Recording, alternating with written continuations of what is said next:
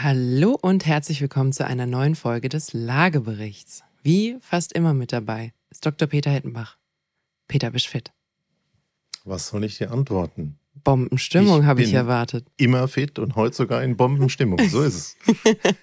so, wir starten direkt mit einem Dad-Joke. Ähm, wir haben uns heute mal Inspiration aus dem wahren Leben geholt. Der Peter wurde nämlich evakuiert. Genau. Ne? Ich bin am letzten Montag nach Hause. Äh, ich wollte nach Hause fahren. Und dann hat mich meine Frau angerufen und gesagt, ich könnte es in der Kneipe abholen. Zu Hause ist niemand mehr. Das Viertel ist evakuiert. Bombenfund. Genau. Bombenfund und Bombenentschärfung. Und ähm, was das so für Rattenschwänze hinter sich ziehen kann, das gucken wir uns heute einfach mal an. Legen wir los.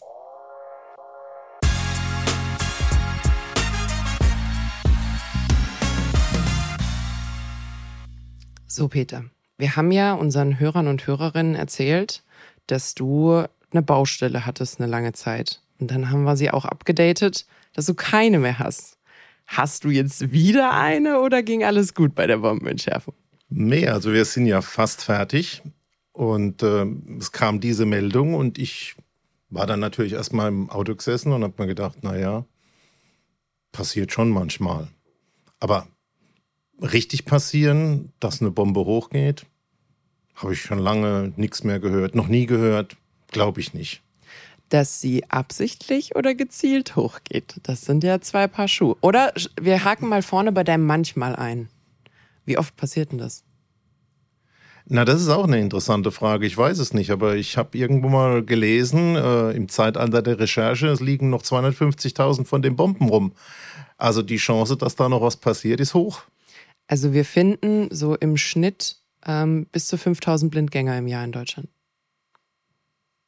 Das sind natürlich unter, unterschiedliche Jetzt Kategorien, nicht alles sind dass riesige. Ich kein böser Witz mache mit den Blindgängern. Ne? Also 5000 ist natürlich enorm ja. und man schätzt, dass noch mehrere hunderttausend äh, irgendwo noch eingebuddelt sind. Aber um nochmal auf dein Thema zu kommen, mir ist nicht bekannt, dass mal irgendwas kontrolliert gesprengt werden musste oder hochgegangen ist. Und ähm, ich bin aus Norddeutschland nach Haus gefahren und dann habe ich noch mit einem Freund telefoniert und der sagt, weißt du, Ende April, kein Scherz, haben wir Bekannte im Raum Essen, bei denen ist in einer kontrollierten Sprengung im Neubaugebiet das Haus beschädigt worden und zwar bis zur Unbewohnbarkeit. Also man kann nicht davon ausgehen, dass das immer ohne ein blaues Auge funktioniert. Ich ergänze mal noch ein, zwei Dinge zu dem, was du gesagt hast. Ähm, es gibt durchaus kontrollierte Sprengungen, also so kontrolliert wie eine Sprengung sein kann, ähm, aber selten. Also ich habe einige, ich habe einige ähm, Beispiele davon, aber du findest, also die Artikel sind alle so zwei, drei Jahre auseinander. Also das passiert sehr, sehr selten, dass das irgendwie ähm, namhaft äh, erwähnt wird oder irgendwie nötig ist. Aber wir haben jetzt ein Beispiel aus dem echten Leben, wo es passiert ist. Genau. Neubaugebiet ist natürlich prädestiniert dafür, dass irgendwas gefunden wird. Ich weiß jetzt nicht, bei uns, ich habe ja lange am Bodensee gelebt. Und ähm, du kannst dir wahrscheinlich denken, dass dort auch Bauland sehr äh, rar und sehr nachgefragt ist, vor allem wenn es irgendwie in Seenähe ist. Und äh, da hatte man jetzt nicht so Bombenprobleme, sondern eher so Schmetterlings- und Raupenprobleme. hat tatsächlich ein Arbeitskollege mal zu mir gesagt, dass es ihm lieber wäre, wenn man irgendwie ein paar Weltkriegsbomben gefunden hätte, als dass man diesen elenden Schmetterling auf seinem Baugrundstück findet. Naja, also ich glaube, in dem Moment, wo sowas passiert, ist alles schlecht. Und wir leben ja hier in Rhein-Neckar. Äh, wir haben die BASF in Ludwigshafen. Wir waren eine große Munitionsproduktion im Krieg. Da sind Bomben geschmissen worden, was das Zeug hielt. Und insofern hat natürlich alles, ich sag mal, im 20 Kilometer Umkreis ähm, eine relativ hohe Chance, dass da mal was passiert ist. Kann man teilweise in Luftbildern sehen.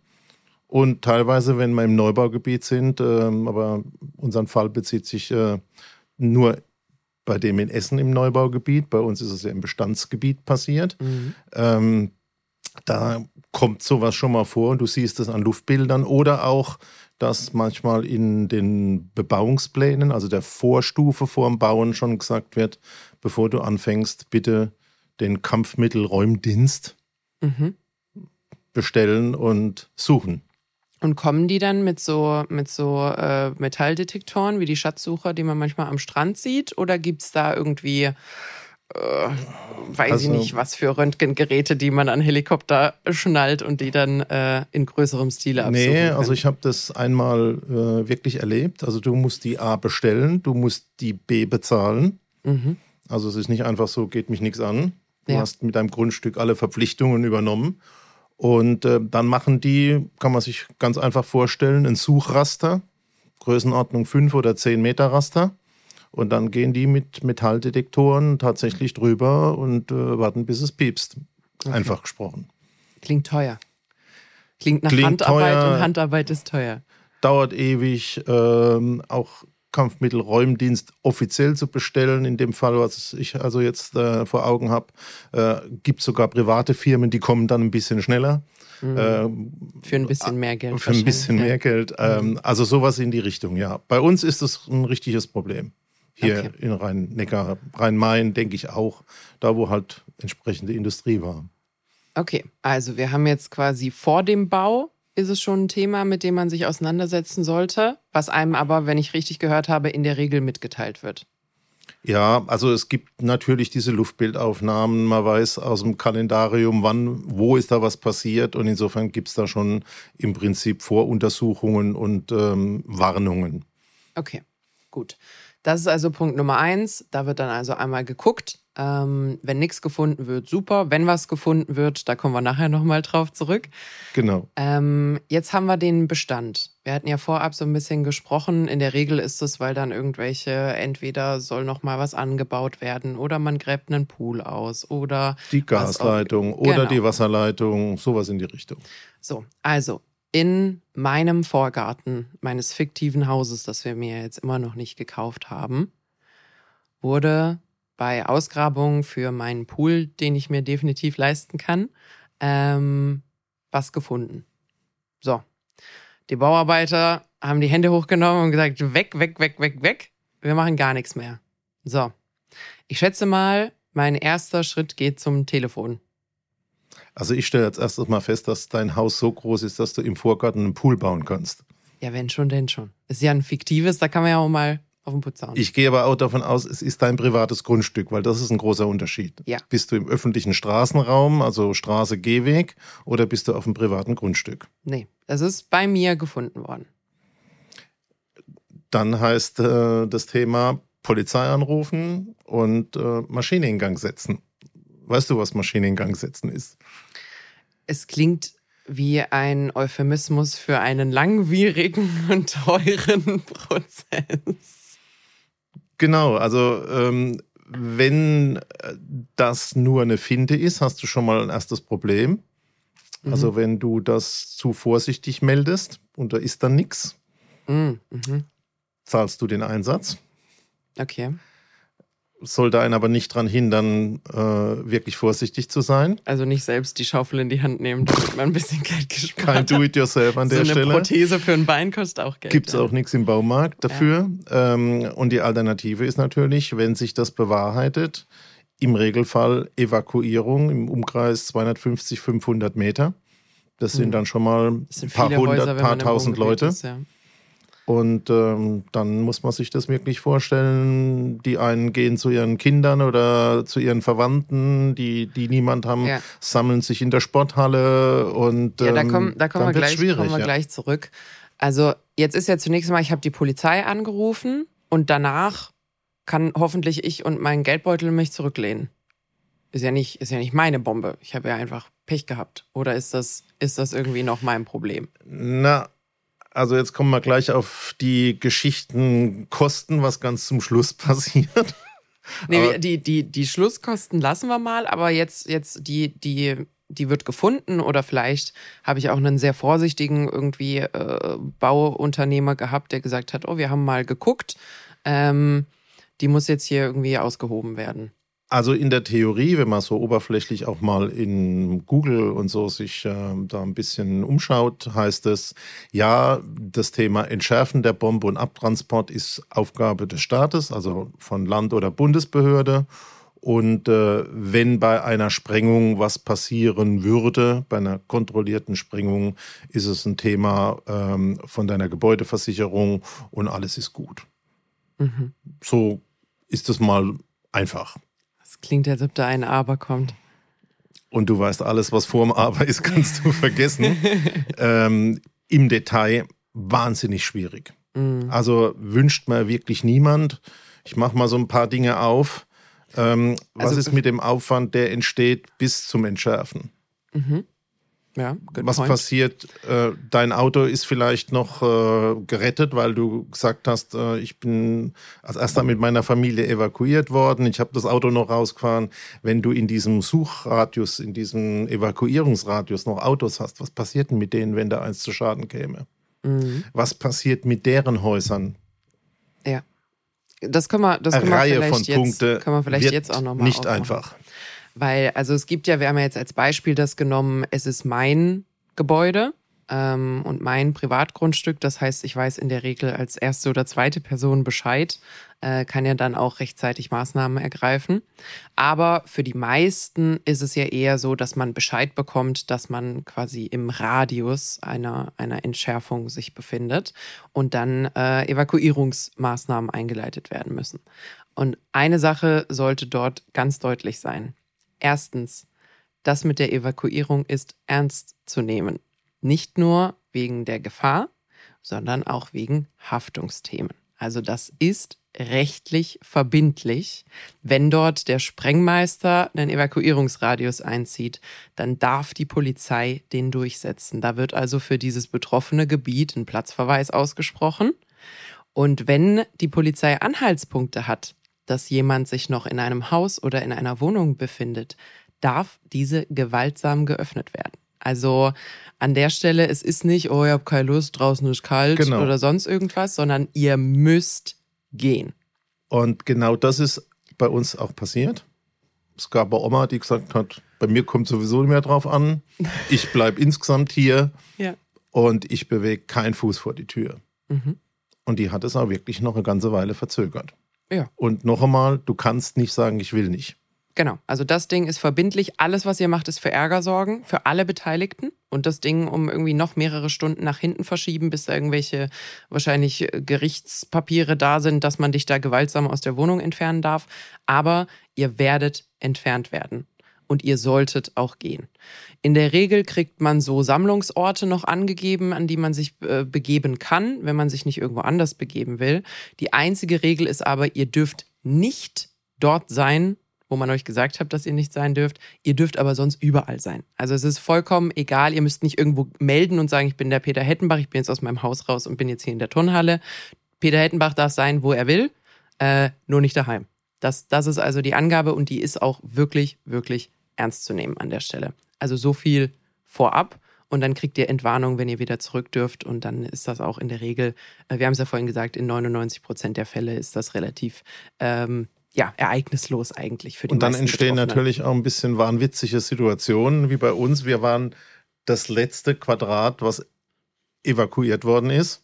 Ja. In der nächsten Querstraße haben alle munter weitergekocht und ihren Feierabend gemacht. Ja. Und es ist dann ganz schön schwierig, wenn du über die Straße schaust und denkst, bei denen nichts und bei uns ist absolut Ende, alles ist leer, äh, absolute Ruhe. Also ist schon interessant darf man, darf man sich auch still und heimlich drüber ärgern, dass sie quasi nicht eine Querstraße vorher die Linie gezogen haben.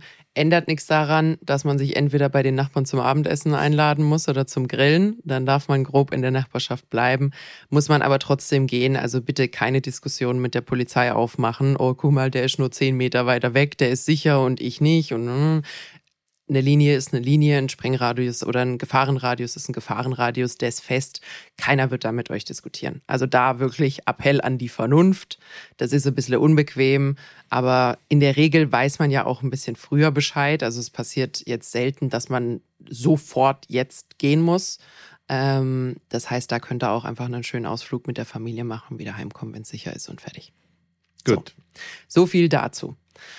Jetzt haben wir also geklärt, wie ist es, wenn nichts ist. Und so ist es in 99 Prozent der Fälle. Die Bombe wird entschärft, sie wird entfernt und äh, back to business. Aber also der erste Fall ist mal blinder Alarm, Genau. Hat sich nicht bewahrheitet. Zweiter Fall heißt ähm, Bombe gefunden, Bombe entschärft. Genau. Beides, beides noch so das, das am wenigsten ärgerlichste in dieser Situation, was einem, was einem passieren kann. Jetzt gibt's aber noch, die genaue Statistik habe ich nicht, aber äh, ich würde jetzt einfach mal sagen, den absolut, absoluten Ausnahmefall von äh, A, es muss entweder detoniert werden, weil nicht entschärft werden kann. Dann muss äh, in Anführungsstrichen kontrolliert gesprengt werden oder es ist tatsächlich eben irgendwas äh, passiert bei der Entschärfung und es konnte nicht erfolgreich entschärft werden. Was auch immer, der Outcome ist recht ähnlich. Ähm, es kommt zu einer, es kommt zu einer Explosion, es kommt zu einer Druckwelle und das kann zu Schäden führen. Also, um das mal konkret in ein Bild zu bringen, da hast du ein großes Loch in deinem Vorgarten und zwischen all den Leitungen ähm, kommt ein bisschen Metall zum Vorschein, stark verrostet. Äh, dann sagt der Baggerfahrer, oh, das ist aber schwierig, ähm, da müssen wir mal einen Fachmann drauf schauen lassen. Und dann kommt dieses Thema, es ist alles so verrostet, alles so kaputt, es passiert, man kann es nicht mehr entschärfen. Und dann werden im Regelfall ein paar Fuhren Sand mit dem LKW da drauf gekippt und dann die Bombe auch wirklich hochgehen lassen. Ja. Das ist der zweite Fall. Vielleicht noch beim ersten. Weißt du, wie lange so Evakuierungen gehen?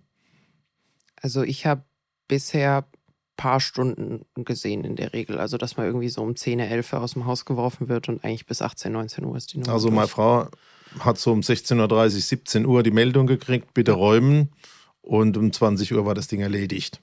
Und es war noch ein bisschen Zeitverzug drin, weil einer halt nicht Mhm. räumen wollte. Ähm, geht aber schon auch mal einen Tag. Ja. Also wenn du Pech hast, eine Übernachtung. Da fangen schon mal die Probleme an. Wer das zahlt denn das dann? ja. Mhm. Und jetzt sind wir bei dem Fall tatsächlich was hochgegangen. Dann muss immer noch nichts passieren an den Gebäude. Aber dieser Fall, den man auch nochmal nachschauen kann, 28. April diesen Jahres, 23 in Essen, ähm, hat tatsächlich so eine starke Druckwelle gemacht, dass die Keller beschädigt sind und dass Risse in der Wand sind und dass in der nächsten Stufe wirklich Statiker kommen mussten und sagen, sind die Häuser noch bewohnbar, müssen die abgerissen werden? Und in dem konkreten Fall war es so, dass man das gar nicht so schnell entscheiden konnte. Und dann geht es natürlich richtig los. Das heißt aber, also da ist der Boden abgesackt irgendwie, oder? eine Druckwelle, also, ne? da macht so Rums und äh, Aber eine Häuser. Druckwelle ist ja in der Regel äh, über der Erde und weniger unter der Erde, oder? Nee, die hast du natürlich als Druckwelle auch im Boden. Okay.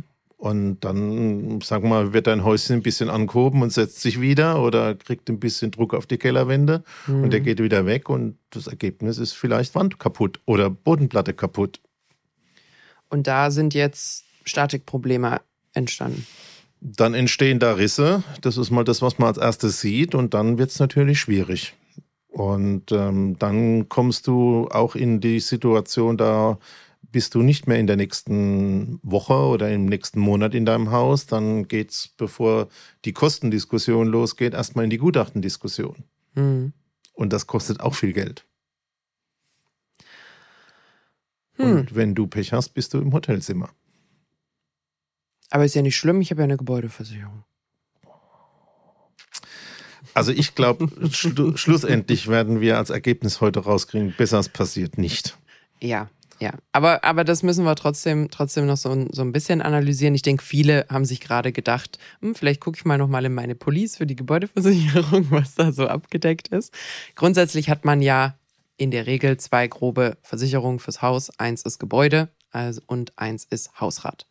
Grob gesagt, eins ist das Haus, das zweite ist alles, was drin ist. Also Ja. das wäre der einfachste und schönste Fall. Ja. Und ähm, vielleicht, vielleicht machen wir das einmal, machen wir das einmal so vom Groben, vom Groben ins Feine. Also du hast gerade schon eine Einleitung gegeben, die sehr, sehr wichtig ist. Und das ist, du kannst zwar deiner Versicherung Bescheid geben, aber bis da mal irgendwie Gelder fließen, ist ziemlich viel Prozess vorne dran. Du hast gerade Gutachten gesagt. Du hast auch angedeutet, dass man in dieser ganzen Zeit, wo in Frage gestellt wird, ob dieses Haus sicher und bewohnbar ist, man irgendwie untergebracht werden muss. Und es ist in der Regel nicht so, dass ich meine Versicherung anrufen kann und die sagen, es ist gar kein Problem. Wir haben drei Zimmer im Hilton äh, gebucht, bleibt so lange ihr müsst und dann gucken wir mal. Sondern Versicherungen sind in der Regel, wir gucken erst mal und dann. Das heißt also, so dass das Schmerzhafteste für viele ist auch einfach erstmal diese Überbrückungszeit.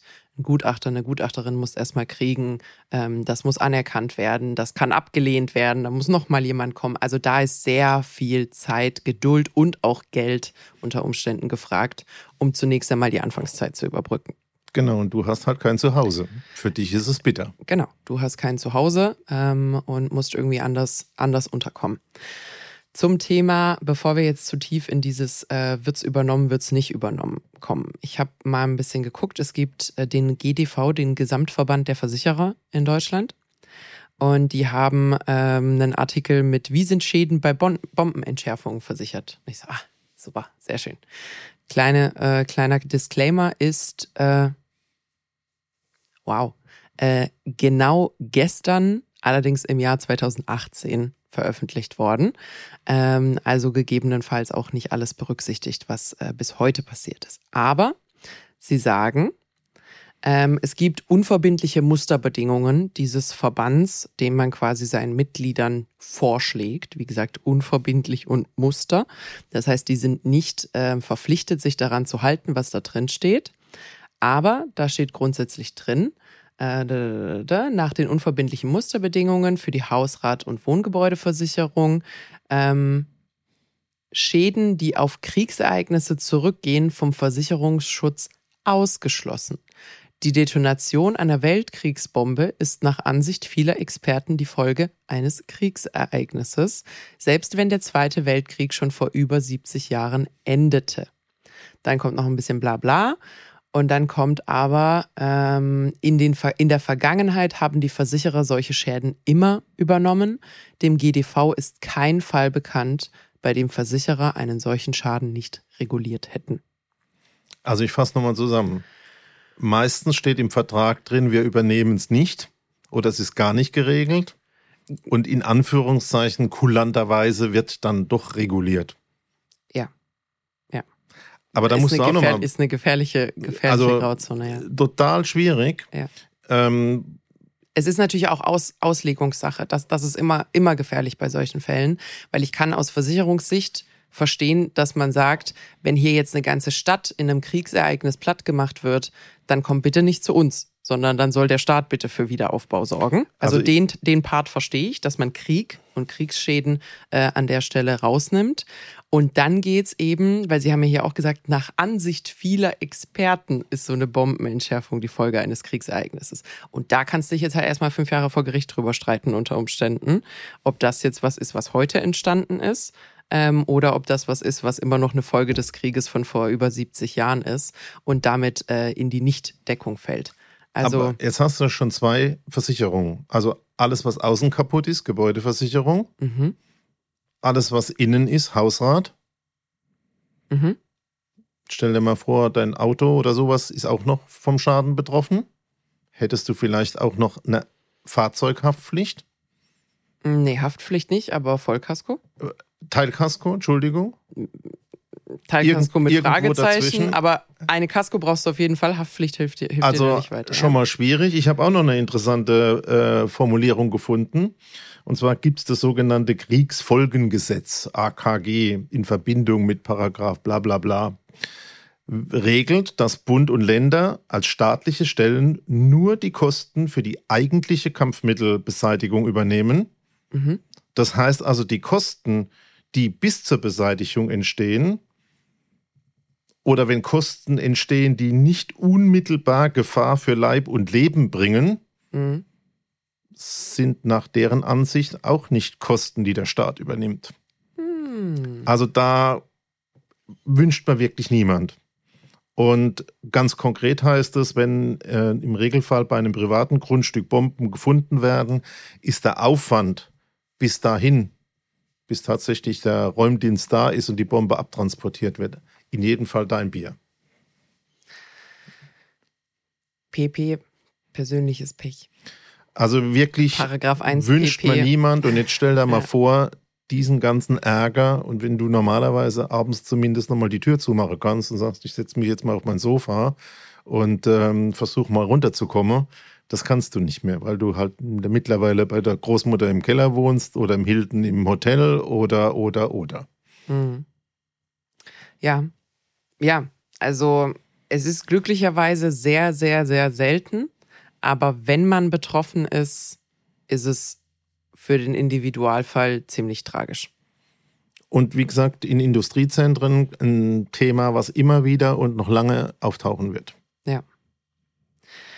Also, ich weiß gar nicht, wir sind, wir sind keine Versicherungsleute, ähm, aber vielleicht nochmal prüfen, die Gebäudeversicherung. Vielleicht gibt es regionale Unterschiede. Es gibt ziemlich sicher regionale Unterschiede, je nachdem, wo man, wo man unterwegs ist. Mal gucken, was da drin steht. Vielleicht kann man ja von jemandem schriftlich bekommen, dass solche Dinge getragen werden. Dann verkürzt man sich den Prozess hinten raus, hat man vor, sich vorab schon mal abgesichert. Ähm, ist aber an der Stelle wirklich, ja, also unschön. Ich denke, es ist gut zu wissen, dass es in der Regel dann irgendwann getragen wird, aber es ändert natürlich nichts daran. Äh, ich hatte, ich hatte dir erzählt, dass ich auch im Freundeskreis jemanden habe, wo äh, ein Brandfall in der Wohnung war durch Blitzeinschlag und das ist jetzt, müsste sich im Juni, wenn ich, wenn ich mich richtig erinnere, jähren und äh, die Wohnung war jetzt vor vier Wochen immer noch nicht wieder bezugsbereit. Also ein Jahr. Genau, und es ist zwar schön und gut, man zahlt zwar keine Miete in der Zeit, aber find mal eine Überbrückung äh, für, für, für die Zeit, was Ferienwohnungen oder sonst irgendwas äh, angeht. Und da ist man halt dann in der Regel auch nicht unbedingt supportet. Also da muss man wirklich sagen, a, prüft eure Versicherung, schaut, dass ihr so gut wie möglich abgesichert seid.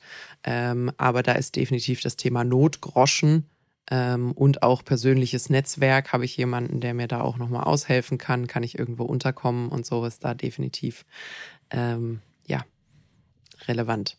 Und was man neben dem ganzen Monetären vielleicht noch mit auf den Weg geben kann, wenn du dann so komplett beim Abendessen machen aus deiner Ruhe, aus deiner Ordnung, aus deinem Tagesablauf gerissen wirst, was nimmst du da mit bei der Evakuierung?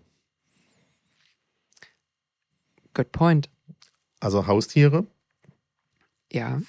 Wären mir auch wichtig. Also natürlich alles, was Leben hat, äh, äh, klar. Aber dann sind natürlich auch noch so Sachen wie, wenn du auf eine Reise gehst, Personalausweis, bisschen Geld mitnehmen, Gesundheitskarte, Impfpass, alles, was du an Dokumenten hast, sollte man halt so, wie man das normalerweise auch hat, wenn man ins Krankenhaus geht oder wenn man in Urlaub geht, alles mit dabei haben. Also sowas griffbereit zu haben, ist kein Schaden. Zumal man ja nicht weiß, was danach noch mit diesem Gebäude passiert. Also man darf nie das Haus verlassen mit dem Gedanken, ich komme ja später wieder, weil unter Umständen darf ich es nicht mehr betreten. Ähm, meine Eltern haben zum Beispiel also eine, ich sag mal, mobile Dokumententasche. Da ist sowas drin wie Reisepässe, Karten, alles, was nicht im Geldbeutel standardmäßig drin ist. Und dann kann ich auch nur empfehlen, dass man halt sowas hat wie eine Mappe, die normalerweise zu Hause ist, wo sowas drin ist wie Geburtsurkunden, Heiratsurkunden, also alles, was ein wahnsinniger Heckmeck ist, wenn man es nochmal neu beantragen muss. Vor allem, wenn man nicht in seiner Heimatgemeinde lebt. Das ist ja immer so ein, so ein Thema. Ich muss ja in meine Heimatgemeinde, um meine Geburtsurkunde wieder zu holen. Es lebt nicht, es ist nicht jeder in Deutschland geboren, es ist nicht jeder in der, in dem aktuellen Ort, in dem man lebt, geboren.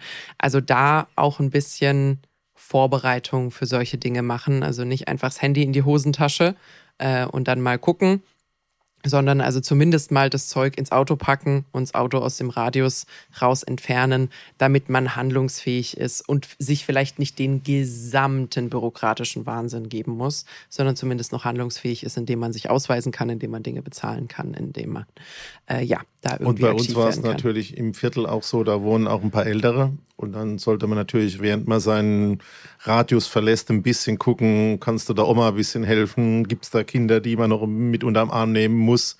Äh, was passiert mit der Katze oder mit dem Hund? Ähm, also Leib und Leben. Ja. Steht an erster Stelle. Genau. Also da auch lieb zueinander sein äh, gucken, wenn man da weiß, man hat irgendwelche Nachbarn, die vielleicht älter sind oder krank oder mobilitätseingeschränkt, ähm, dass die an der Stelle den Radius entsprechend auch verlassen können. Falls man weiß, dass es da jemand gibt, der Schwierigkeiten hätte, evakuiert zu werden. Also es gibt ja auch Leute, die zum Beispiel bettlägerig sind zu Hause, denen dann auch nochmal den Hinweis geben, also A, wisst ihr es überhaupt schon? Das ist ja auch so ein Ding. Wir haben jetzt zwar diese Handyalarme, ich glaube, die kamen jetzt hier auch äh, ja. in, der, in der Region. Nicht jeder hat ein Smartphone, nicht jeder schaut regelmäßig drauf. Also da auch nochmal ein bisschen mitdenken, wenn ihr vielleicht ältere oder irgendwie äh, kranke Leute in der Nachbarschaft habt, äh, die ihr kennt, auch einfach, sobald ihr es erfahrt, mal nachhaken, ob die es auch wissen. Ähm, vor allem, wenn in einigen Fällen zum Beispiel Krankentransporte oder sowas vorbereitet werden müssen. Das kann nicht unbedingt innerhalb von einer halben Stunde gemacht werden. Mal eine Frage, wenn man so einen Handy-Alarm hat ja. und sein Handy ist auf stumm gestellt, macht das die geht, Alarmmechanik Der das? überbügelt das normalerweise, ja. Also deine, deine Stummschaltung ist an der Stelle irrelevant. Das hatte zumindest ich, also ich weiß, dass es in den USA auf jeden Fall so ist. Da gibt es immer mal wieder diese Amber Alerts, wenn zum Beispiel Kinder, äh, Kinder vermisst werden oder Kinder momentan nicht aufgefunden werden, dann wird jedem in der Umgebung äh, ein Amber Alert geschickt, wo eben das Kind beschrieben wird und wo es als letztes gesehen wurde. Und der Ton überbügelt alles. Also da bimmelt jedes Handy, da ist vollkommen egal, ob's, ob es stumm geschalten wurde oder nicht. Ich hoffe, dass das in Deutschland auch der Fall ist. Ähm, ich selbst habe allerdings aber keinen bekommen, deswegen kann ich es dir nicht sagen. Da man aber ein paar Töne bei uns im Büro gehört hat, ich mir sehr sicher bin, dass die Kollegen alle ihre Handys auf lautlos haben, würde ich sagen, dass das überbügelt die Lautlos-Einstellungen deines Handys, ja. Und was halt noch ein wichtiger Punkt ist, wo und wie erfährt man denn, was los ist? Und äh, bei uns war es jetzt so, da hat äh, der nette Herr von der Trachtengruppe geklingelt. Mhm. Und dann war aber auch komplett alles in der Lokalzeitung auf dem Ticker. Und äh, ich glaube, wenn man das nicht selber hat, sollte man dann wirklich gucken, dass man sich mit irgendeinem in Verbindung setzt, der über so einen Ticker erfährt, was da los ist. Und dann gibt es da ja wirklich im, ich sag mal, zehn Minuten Abstand Infos und dann weißt mhm. du auch, wenn es vorbei ist oder nicht. Ähm, das heißt also, ein bisschen für den Informationsfluss muss man auch noch sorgen. Genau. Also in der Regel hat man ja auch irgendwelche WhatsApp-Gruppen vom Sportverein, von äh, den Freunden in der Umgebung und Co. Also da vielleicht auch so ein, so Link reinschicken von der Lokalzeitung, die einen da auf dem Laufenden hält, um sicherzustellen, dass äh, man zumindest seinen Teil dazu beigetragen hat, dass alle Bescheid wissen. So. Jo. Ich bin froh, dass bei uns alles gut abgegangen ist. Ich bin auch froh, dass und, bei euch alles gut ähm, abgegangen ist. Ich möchte nicht tauschen mit den uns Bekannten in Essen, die im letzten Herbst ein Möbelwagen, ein funkelnagelneues Haus bezogen haben und momentan noch im Hotel leben. Nee, wir drücken aber ganz fest die Daumen. So machen wir das. Ähm, dass, sich das dass sich das sehr schnell löst. Genauso natürlich äh, für alle anderen, die betroffen sind von, von so einer Sache. Ja, wie gesagt, das Beste, was man machen kann, ist hoffen, dass man nicht betroffen ist. Und ähm, wenn man betroffen ist von Evakuierung, haben wir jetzt schon gesagt, dann macht's halt auch bitte. Also es wird bitte auch evakuiert. Das ähm, Einzige, was ihr bekommen werdet, ist Ärger, wenn ihr euch weigert. Also da sitzt die Polizei am längeren Hebel, egal ob ihr Und das Gefühl habt, doof. dass ihr recht habt. Bei uns war es einfach so, dass das zwei Stunden gekostet hat. Genau. Also am Ende habt ihr äh, Terz mit euren Nachbarn, weil wir wissen auch, alle Nachbarschaften sind klein ähm, und es spricht sich rum, wer äh, den ganzen Prozess aufgehalten hat und warum vielleicht die ein oder anderen noch zwei, drei Stunden länger in der, Turnhalte, äh, in der Turnhalle verharren mussten. Also macht das bitte und ähm, prüft vielleicht nochmal eure Versicherung, schaut mal, was da drin ist, ob, ob die sich auch an diese Regel halt vom GDV von Kriegsschäden. Eigentlich nein, aber in der Regel, wenn sowas ist, dann machen wir es vielleicht doch. Oder ob es andersrum geregelt ist, ob es überhaupt explizit genannt ist Vielleicht fragt da auch mal nach. Wenn ihr dazu Infos habt, könnt das uns übrigens auch gerne mitteilen. Ähm, wir freuen uns da immer. Am besten erreicht ihr uns äh, über Instagram als Lagebericht-Podcast. Folgt uns da gerne und wenn ihr da irgendwie Fragen, Anmerkungen oder ähnliches habt, dann ähm, freuen wir uns da von euch zu hören.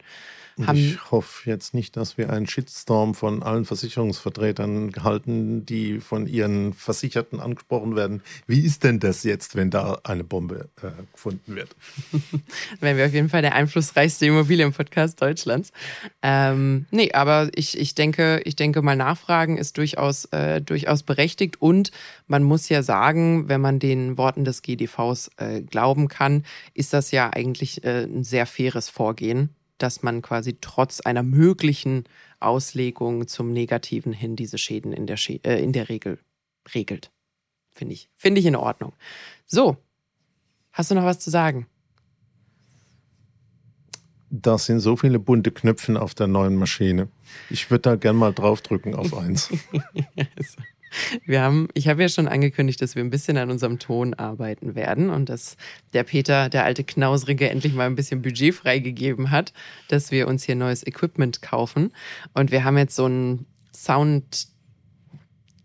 Board. Board ähm, was Knöpfe mit Sounds hat. Ähm, und ich sehe schon Peters linke Hand die ganze Zeit so ein bisschen zucken, weil das blinkt alles verlockend bunt. Aber wir sind Aber ja lassen alleine, du hast Finger mir ja davon. vorher verboten. Ich habe es dir verboten und dabei bleibe ich auch. Äh, kostet mindestens 10 Euro jedes Mal, wenn da irgendein äh, ungefragter Applaus oder sowas kommt. Also für 10 Euro probiere ich die Taste. Ich, 100, 100, 100, Nein, nein, nein, 100 Euro. 10 hast du 100 gesagt, Euro. 10. Deutsch, Nein, ist nein. nicht meine, Deutsch ist nicht meine Muttersprache. Ich habe mich versprochen. 100 Oh. Euro. 100 Euro. So, sehr gut. So schnell geht das. ähm, ihr dürft uns aber gerne Feedback geben. Also wir sind jetzt gerade wirklich am äh, Sound optimieren, damit ihr hier ähm, ein möglichst gutes Sounderlebnis mit uns habt. Wenn ihr merkt, dass es deutlich besser ist, lasst uns wissen. Wenn ihr merkt, dass es schlechter ist, lasst es uns auch wissen. Ähm, das wird jetzt hier so ein bisschen so ein Prozess, bis wir, bis wir das alles perfekt eingestellt haben. So, das war ein langes Outro. Auf eine gute Zukunft mit Immobilien Ich bleib dabei, ja. und äh, hoffentlich sprengungs- und Evaku evakuationsfreie Wochen und Monate. Jo, dann mache ich noch ganz schnell die Formalitäten. Instagram habe ich euch ja schon erzählt, da dürft ihr uns ähm, jederzeit gerne finden. Man findet uns auch auf LinkedIn, also sowohl uns beide als auch den Lagebericht. Da dürft ihr uns auch gerne folgen, da posten wir auch alle neuen Folgen. Und sonst würde ich sagen, mit neuem Equipment. Äh, ich muss jetzt hier abwickeln, weil der Peter muss ein paar Knöpfchen drücken und dafür muss ich die Aufnahme beenden. Deswegen mache ich jetzt hier ganz schnell. Wir freuen uns, dass ihr eingeschaltet habt und ihr findet uns immer mittwochs, überall wo es Podcasts gibt. Bis dann! Bis dahin.